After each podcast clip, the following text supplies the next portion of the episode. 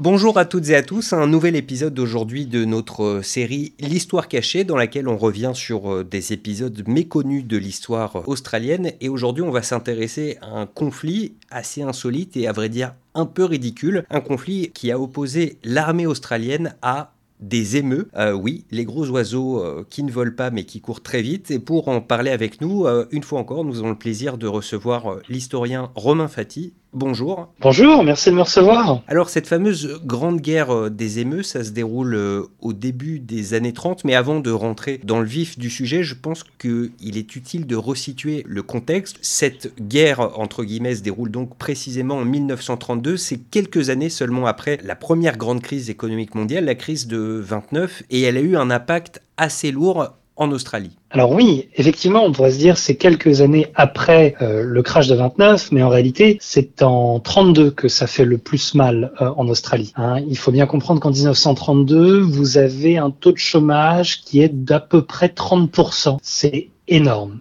Donc la crise effectivement commence en fin 29, euh, elle se propage en 30 et en 31, et en 32 en Australie, on est encore dedans et les perspectives économiques ne sont pas bonnes. Et elles ne sont pas bonnes non plus pour les agriculteurs parce que 1932 est une année où le cours du prix du blé euh, n'est pas bon il est très inférieur aux années précédentes et donc vous avez une crise qui s'ajoute à la crise pour les fermiers et en particulier ceux des zones euh, rurales d'Australie occidentale par exemple. D'après ce que j'ai pu lire, en plus, euh, à, cette époque précisément, il y a quand même un certain nombre d'agriculteurs qui euh, se sont lancés dans cette activité assez récemment puisque j'ai cru voir qu'un certain nombre d'anciens combattants de la Première Guerre mondiale comme une récompense, se sont vus remettre euh, des terres et donc euh, bah, ils commencent à, faire euh, de l'exploitation agricole, mais c'est pas quelque chose dont ils sont encore véritablement experts. Donc sur la crise de 29 et l'impact qu'elle a sur les agriculteurs, on comprend donc que leur activité leur apporte beaucoup moins. Et par ailleurs, en tout cas pour ceux qui se trouvent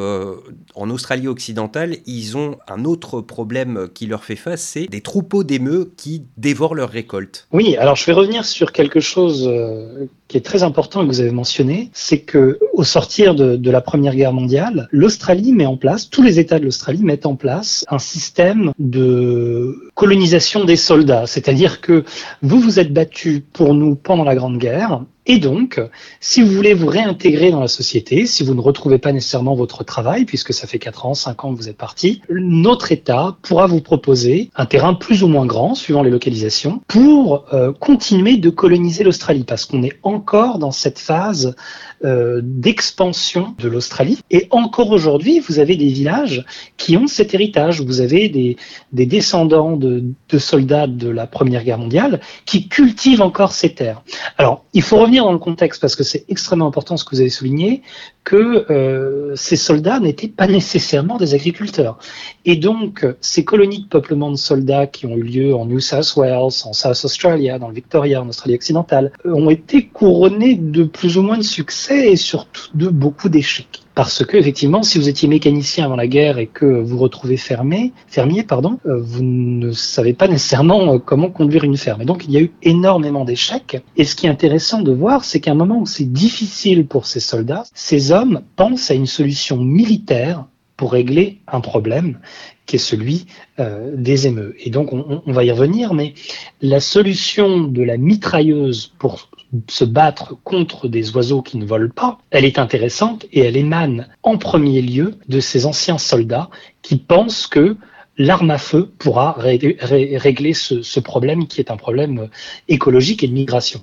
Pour revenir donc sur euh, cette menace que représentent euh, les émeux, donc euh, qui se déplacent en troupeau, ce sont des animaux migrateurs. Ils rentrent donc dans les cultures, mangent les graines, les récoltes, etc. Mais le, point sur lequel ça m'étonne tout ça, c'est qu'il me semble que 25 euh, années euh, plus tôt, en Australie occidentale, on avait euh, construit une immense barrière anti-lapin qui courait sur des milliers de kilomètres du nord au sud de l'Australie. Cette barrière anti-lapin, elle aurait pu aussi arrêter des émeux, non? Alors, ce qui est intéressant, en fait, c'est que la migration des, des émeux se fait généralement du nord au sud et vice-versa. Et pas tellement de l'est à l'ouest. Ah. La barrière qui a été construite a été construite entre 1901 et 1907. Bon, il y en a plusieurs en Australie, mais celle que vous mentionnez spécifiquement, qui fait à peu près 3200 km, et en premier lieu, elle visait à empêcher euh, l'expansion des, lapins, qui sont une plaie euh, monumentale pour les fermiers euh, et puis pour la faune et la flore australienne. Il y en a par ailleurs plusieurs. En réalité, il y en a trois hein, dans l'état de Western Australia. Cette barrière a effectivement été rehaussée à un moment donné pour éviter justement le passage aussi de renards, de dingoes et puis euh, des émeux. Mais elle a des faibles, euh, enfin des points faibles par ailleurs, et elle n'a pas été très effective, ni efficace, pardon, ni pour les lapins, ni euh, pour les émeux qui en réalité se déplaçaient d'un côté ou de l'autre, du nord au sud. Et donc, il fallait trouver une solution euh, à ce problème.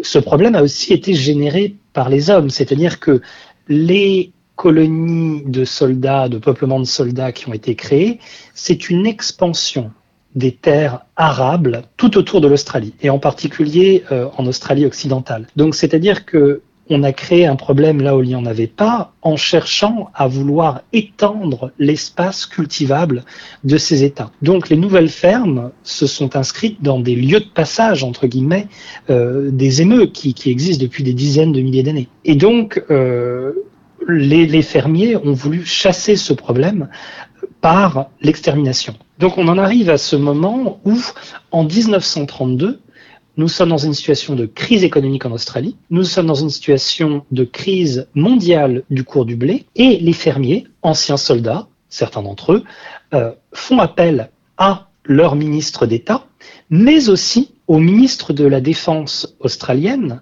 euh, Monsieur Pierce, qui est, et c'est intéressant, il faut le souligner, sénateur d'Australie occidentale. C'est-à-dire que Monsieur Pierce arrive avec le gouvernement Lyons à un moment qui est intéressant pour les fermiers d'Australie occidentale. Vous avez un gouvernement travailliste jusque fin décembre 31, début janvier 32, qui est remplacé par un gouvernement euh, libéral en 1932.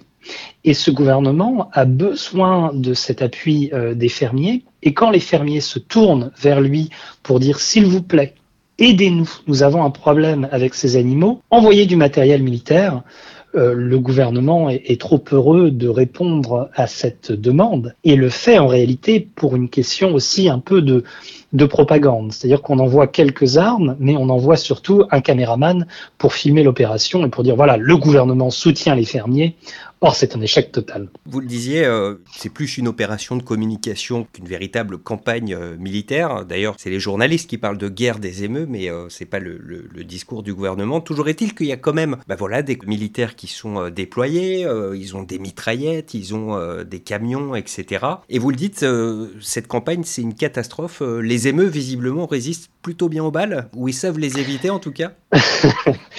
oui. Alors, on va on va rentrer dans le détail. On parle de guerre des émeux, mais en réalité, c'est quelques soldats de l'armée euh, qui sont soutenus euh, par des fermiers australiens. L'opération est supervisée par le major Meredith, qui supervise deux soldats et puis euh, d'autres d'autres fermiers australiens. Les soldats, on leur confie des mitrailleuses Lewis. Et c'est un détail très important pourquoi? Parce que cette mitrailleuse qui date de la Première Guerre mondiale peut tirer environ 500 à 600 balles par minute. Hein, donc on est vraiment sur un matériel de guerre militaire. Pourquoi les fermiers font appel à l'armée? Parce que si vous tirez au fusil et que vous avez une ou deux balles, ou quatre ou six maximum sur ce qui se fait à l'époque, vous allez pouvoir abattre un, voire deux émeux maximum. Et donc, ces soldats qui ont vécu la Première Guerre mondiale, qui ont vu de leurs propres yeux ce qu'une mitrailleuse peut faire, c'est-à-dire aplatir tout un bataillon d'hommes, se disent mais voilà la solution. Le souci, c'est que quand vous êtes dans une situation de guerre de tranchée, où vous avez un poste fixe, une tranchée qui doit être prise, vous allez avoir une, vague de soldats qui va se lancer en face d'une mitraillette, puisqu'ils ont un objectif. Or, on sait bien qu'un groupe d'émeux ne va pas vouloir prendre votre tranchée, il va vouloir courir à droite et à gauche, si bien qu'en réalité, le matériel est quasiment inefficace. Et ce qu'il se passe, c'est que les soldats essayent d'attacher les mitraillettes dans des camions et de conduire derrière les émeux. Or, les émeux à l'époque vont bien plus vite que les camions de l'armée. Et par ailleurs, euh, tirer avec une mitrailleuse qui fait quand même 14 kilos dans un camion qui a autant, c'est pas pratique. Et en fait, ça ne fonctionne pas. Et donc, à, partir de ce moment-là, ils se disent, mais Comment on va s'y prendre? Alors ils essayent un peu de les regrouper. Il y a une, une, journée, une fameuse journée, le 4 novembre 1932, où euh, les soldats sont, sont très heureux, les fermiers aussi, parce qu'ils ont regroupé à peu près 1000 émeux. Et ils se disent, voilà, on va pouvoir faire un carton. Ils, ils les regroupent près d'un point d'eau. Et les soldats se mettent à tirer et la mitrailleuse s'enraye.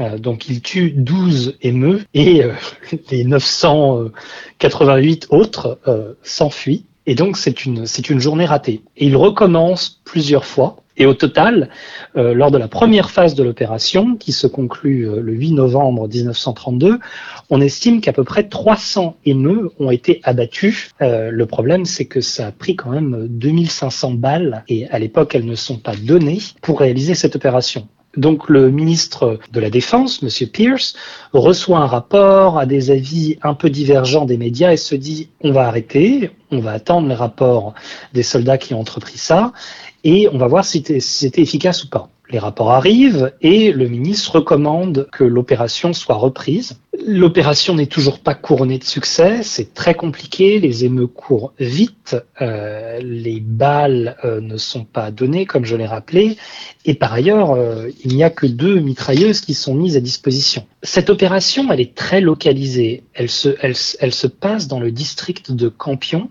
qui est à l'est de Perth, hein, environ 500 km dans les terres. Et comment dirais-je, les soldats sont envoyés là spécifiquement parce qu'un groupe de 20 000 émeux a été identifié. Et un tel groupe peut parcourir de grandes distances et ravager des, dizaines, voire des centaines d'hectares de blé.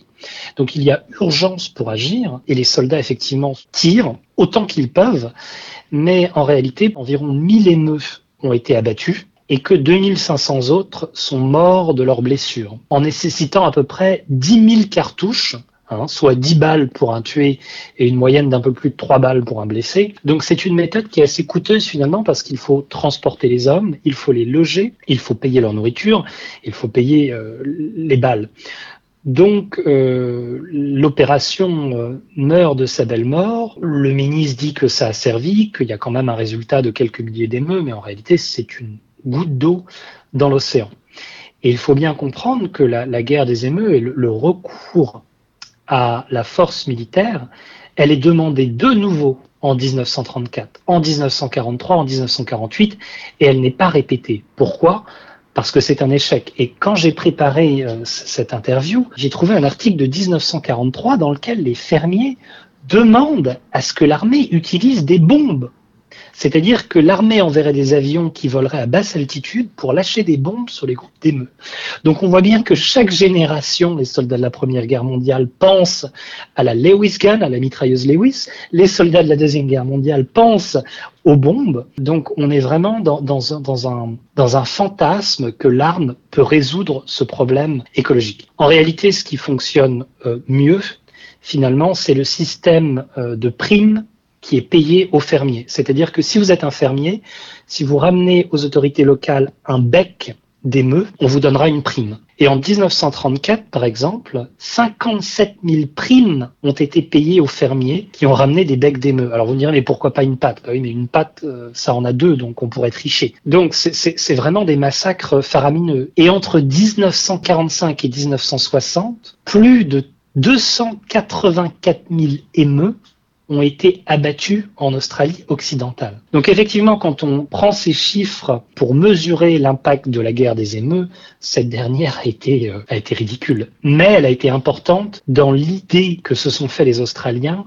et pour mobiliser la population en disant voilà, on a un vrai ennemi, un vrai problème et l'ennemi numéro un à battre, c'est l'émeu. Alors, donc, euh, cet épisode, c'est pas celui... Euh, le plus glorieux de, l'histoire des, forces armées australiennes. Mais en revanche, cette histoire, elle est révélatrice d'une chose, c'est que depuis les origines de la colonisation euh, européenne en Australie, c'est la difficulté des hommes euh, à dompter cette nature euh, assez folle et les méthodes souvent brutales, voire un peu extrêmes, qui sont employées pour essayer de contrôler les choses. Donc là, on vient de parler d'une extermination massive d'émeux. On sait que les crocodiles dans le territoire du Nord, avant que l'espèce ne soit protégée, ont failli être totalement exterminés également par, par des chasseurs. Il y a des campagnes d'extermination régulières pour les chameaux. La myxomatose a été inventée en Australie pour se débarrasser des lapins. C'est fou ce rapport des Australiens avec la, faune, la faune australienne, ou, d'ailleurs la faune importée également. Bien sûr. Et, ça, euh, il faut remonter aux origines de la colonisation. C'est-à-dire que la colonisation est pensée comme une ressource. C'est à nous, c'est une ressource. Peu importe que ce soit habité par des êtres humains ou par des animaux, nous allons exploiter cette ressource. Et ça, vraiment, ça s'inscrit encore dans les, dans les pratiques euh, d'élevage hein, euh, et d'agriculture intensive en Australie. C'est-à-dire que tout ce qui vient gêner l'agriculture ou l'élevage est conçu comme nuisible. D'où la tentative, euh, pas d'extermination complète, mais la tentative de limiter les populations d'émeux, de kangourous, de lapins, et la tentative de maîtriser certains nuisibles par d'autres nuisibles. Par exemple, euh, le cane toad, un gros crapaud, qui a été importé pour lutter contre certaines petites bestioles qui venaient ravager les cultures, est lui-même devenu un parce qu'il est, c'est un poison qui se multiplie et il a tué énormément euh, d'autres animaux australiens. Mais la, colonisation de l'Australie, et, et, cette dernière, on pourrait dire qu'elle continue euh, avec des méthodes de, de, de, fermage intensif et extensif, a produit depuis 1788 euh, un certain nombre de catastrophes écologiques et euh, de disparition des espèces. C'est quelque chose dont on parle encore aujourd'hui pour des espèces qui nous sont chères. On se pose la question de l'avenir du koala, mais on sait bien que par exemple, The Tasmanian Devil a presque disparu. Le, tigre de Tasmanie, lui, a, a disparu totalement.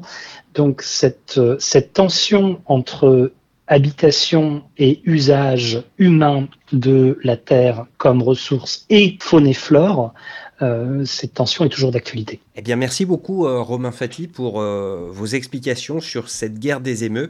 Au plaisir de vous retrouver pour un prochain épisode. Je vous remercie. Bonne journée.